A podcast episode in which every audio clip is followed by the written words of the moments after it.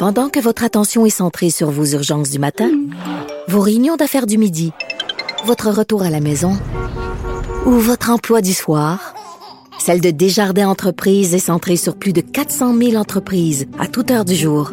Grâce à notre connaissance des secteurs d'activité et à notre accompagnement spécialisé, nous aidons les entrepreneurs à relever chaque défi pour qu'ils puissent rester centrés sur ce qui compte, le développement de leur entreprise. Sophie Durocher. Entendez les dessous de sa dernière chronique. Cube Radio. Alors, vous l'avez appris cette semaine dans le Journal de Montréal, le Journal de Québec, les fameuses blouses médicales qui avaient été achetées d'urgence par le gouvernement Trudeau à une toute petite compagnie pratiquement inconnue ces blouses-là ont coûté près d'un quart de milliard de plus qu'en temps normal. 250 millions de plus que ce que ça coûte en temps normal des blouses médicales. Cette information-là a fait évidemment bondir l'opposition à Ottawa. On va en parler avec Pierre Paulus, qui est député de Charlebourg, euh, Haute-Saint-Charles et ministre du cabinet fantôme pour les services publics et l'approvisionnement pour le Parti conservateur du Canada. Bonjour, Monsieur Paulus, comment allez-vous? Bonjour, Mme Durocher, très bien, merci. Écoutez, euh, le, le, les décisions, les différentes décisions du gouvernement libéral pour faire face à la pandémie euh, nous laissent parfois pantois, nous font euh, lever les sourcils, c'est le moins qu'on puisse dire. Cette histoire-là des fameuses blouses médicales, c'est quoi le plus gros scandale dans cette histoire-là, Monsieur Paulus? Ben, c'est toujours, ben, premièrement, actuellement, ce qui me dérange le plus, c'est que tous les contrats, il y a 6,1 milliards de dollars qui ont été donnés en contrat pour l'achat de blouses, de masques, de, différents équipements de protection. Mm-hmm. De février euh, aller jusqu'au mois de juillet, tous ces contrats-là, on sait qui a eu le contrat, mais on n'a aucun détail. Le gouvernement se sert de la protection d'une forme de sécurité nationale, sécurité des contrats, pour ne pas dévoiler. Donc, l'information qu'on trouve, il faut creuser parce que le gouvernement cache l'information. Donc ça, c'est un des grands problèmes. Aucune transparence. Ah oui, le manque de transparence, c'est ça.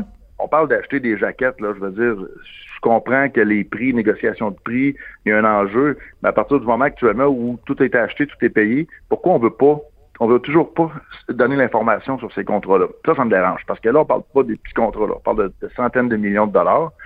Euh, ce contrat-là qu'on apprend à donner à, des entrepreneurs, là, compagnie d'importation de produits d'alimentation d'Ottawa, se ramasse avec un contrat total de 371 millions. Puis comme vous dites, on apprend qu'on aurait payé 230 millions de trop. Euh, c'est très questionnable. Et moi, je veux dire, à ces montants-là, les contribuables sont en, en droit de savoir ce qui s'est passé.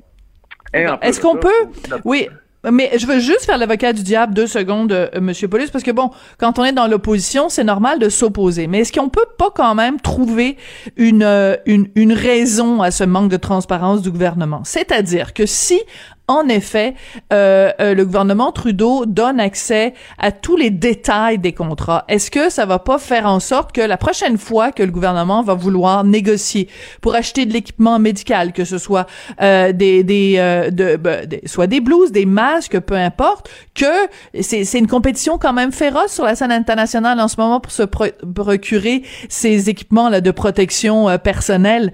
Est-ce qu'il n'y a pas une raison légitime pour laquelle Ottawa veut ne pas rendre ces documents-là publics? Ça peut en partie s'expliquer, oui, parce que quand on est en affaires, c'est sûr qu'il y a des secrets d'affaires qui sont importants. Mais de l'autre côté, comment qu'on m'explique qu'actuellement, au Canada, on a des inventaires qui dorment dans des entrepôts d'entrepreneurs qui ont déjà importé, ça fait des mois et des mois, des équipements de ce genre-là à un prix connu qui est plus abordable et qui sont ils sont dans l'impossibilité de, de, faire affaire avec Santé Canada. Ils sont pas capables. Envoient leurs demandes, font ce qu'il faut, puis ils n'ont aucune réponse. ah oui? J'ai des, contacts actuellement des entreprises qui sont basées au Québec, en Ontario et ailleurs au Canada, qui sont actuellement en train de regarder pour vendre leurs marchandises en Europe parce qu'au Canada, ils sont pas capables d'écouler leur stock. Ben oui. Fait que nous, on donne 371 millions de dollars à un, individu qui connaît rien là-dedans, qui achète du, des blouses en Chine, alors qu'au Canada, on a déjà des entrepôts bien pleins. Et même moi, je, remonte au mois hmm. de juin, j'étais dans une entreprise à Montréal, il y avait 10 millions de masques. Le monsieur, je dis, qu'est-ce que tu fais que ça? Il dit, pas capable de les vendre. Puis ils sont en entrepôt dans la région de Montréal, que je les ai vus de mes yeux. Fait qu'à un moment donné, là, c'est oui, on est dans l'opposition. Les gens disent, bah, c'est facile de chialer. Mais quand on a des faits comme ça, qu'on a des, des choses que tu as des Canadiens, des Québécois qui ont du matériel, du stock en main, qui sont pas capables de communiquer avec le gouvernement fédéral, ont fait affaire avec les Chinois, ça me dépasse. Ouais. Euh, et surtout, je dirais, euh, ça augure mal pour la suite des choses. C'est-à-dire que quand va être le temps, parce que là, bon, c'est de, l'équipement euh, de protection personnelle ou c'est de l'équipement euh, médical, des blues et tout ça. Mais quand ça va être le vaccin, bonjour le, bonjour la distribution du vaccin. Comment vous voyez ça, vous, Monsieur Paulus, de, de comment ça va s'organiser d'avoir accès à des millions de doses de médicaments, de, de vaccins, pardon? Ça, ça fait exactement encore partie des questions qu'on a actuellement. Vous avez vu cette semaine, là, ça se parle beaucoup. Euh, on voit que les compagnies commencent, à, on commence à voir des compagnies comme Pfizer qui auraient probablement un vaccin qui serait euh, homologué mm-hmm. bientôt. Mais là, la façon dont les contrats ont été faits, encore une fois, et la façon dont le plan de distribution s'organise au Canada, c'est de l'improvisation. Je veux dire, on regarde du côté américain. Les États-Unis ont mis en, ont pris des forces américaines, ils ont dit on va faire un grand déploiement logistique, qui servent des, quest ce que les militaires connaissent le mieux, l'organisation de déploiement. Ça sert de leur force pour déployer partout aux États-Unis les vaccins. Nous, au Canada, le gouvernement commençait à faire des appels d'offres pour avoir des avis d'intention, de soumission pour du transport, pour des frigidaires, puis je sais pas quoi. Euh, en même temps, on apprend qu'au Québec, le, Québec a déjà acheté 60 euh, frigidaires spéciaux parce qu'il faut à moins, il faut que ça gèle jusqu'à moins 80 degrés. Donc, pourquoi le Québec a déjà procédé, puis le Canada, on sait pas trop ce qui s'en va? Fait que moi, c'est ça qui me dépasse, c'est l'improvisation et le manque, on dirait, d'organisation. De, c'est vraiment fou là, comment que c'est empoté. Là. Puis ça, ça date depuis le début. Moi, je me souviens, j'étais au comité de la santé pour mm-hmm. poser des questions le 31 janvier dernier. Puis je posais des questions. Vous faites quoi, là? Puis ils m'ont répondu, on commence à sortir des protocoles, on regarde ça. C'est malade. Bougez! Eh, venez-vous venez-vous de, sacrer, M. Paulus? J'ai du sacré, je pense pas, non? oui, oui, vous avez dit Simonac. Ah, c'est pas un sac, ça? ah non, ok. Ah bon, ben non, mais rassurez-moi, parce que moi, des fois, je suis pas super bonne dans les sacres, alors je... je... Fait que Simonac, on a le droit. Ah ben ok. À, la Chambre des communes, avez-vous le droit de dire Simonac? Je pense que oui. Ah bon, ok, ben parfait. fait que vous êtes, vous êtes, euh, vous êtes pardonné, Monsieur Paulus. Euh, on, parle de ce dossier-là, évidemment, euh, des vaccins, on parle de l'équipement de protection personnelle parce que la pandémie, évidemment, euh, euh, nous affecte tous. Mais il faut pas non plus oublier un, un dossier dont les libéraux aimeraient beaucoup se débarrasser et balayer en dessous du tapis, c'est le fameux scandale de We Charity. Et moi, j'en fais un engagement personnel de ramener constamment cette question-là à l'avant-plan parce que je pense que c'est un scandale euh, qui euh, ne doit pas quitter nos mémoires. Alors, euh, cette semaine, expliquez-nous un peu ce qui s'est passé parce que ce que je comprends, parce que je trouve que ça n'a pas du tout été couvert au Québec, ce que je comprends d'une certaine presse anglophone, c'est qu'il y a des documents reliés à We Charity qui ont été détruits. Expliquez-nous ce qui se passe, Monsieur Paulus.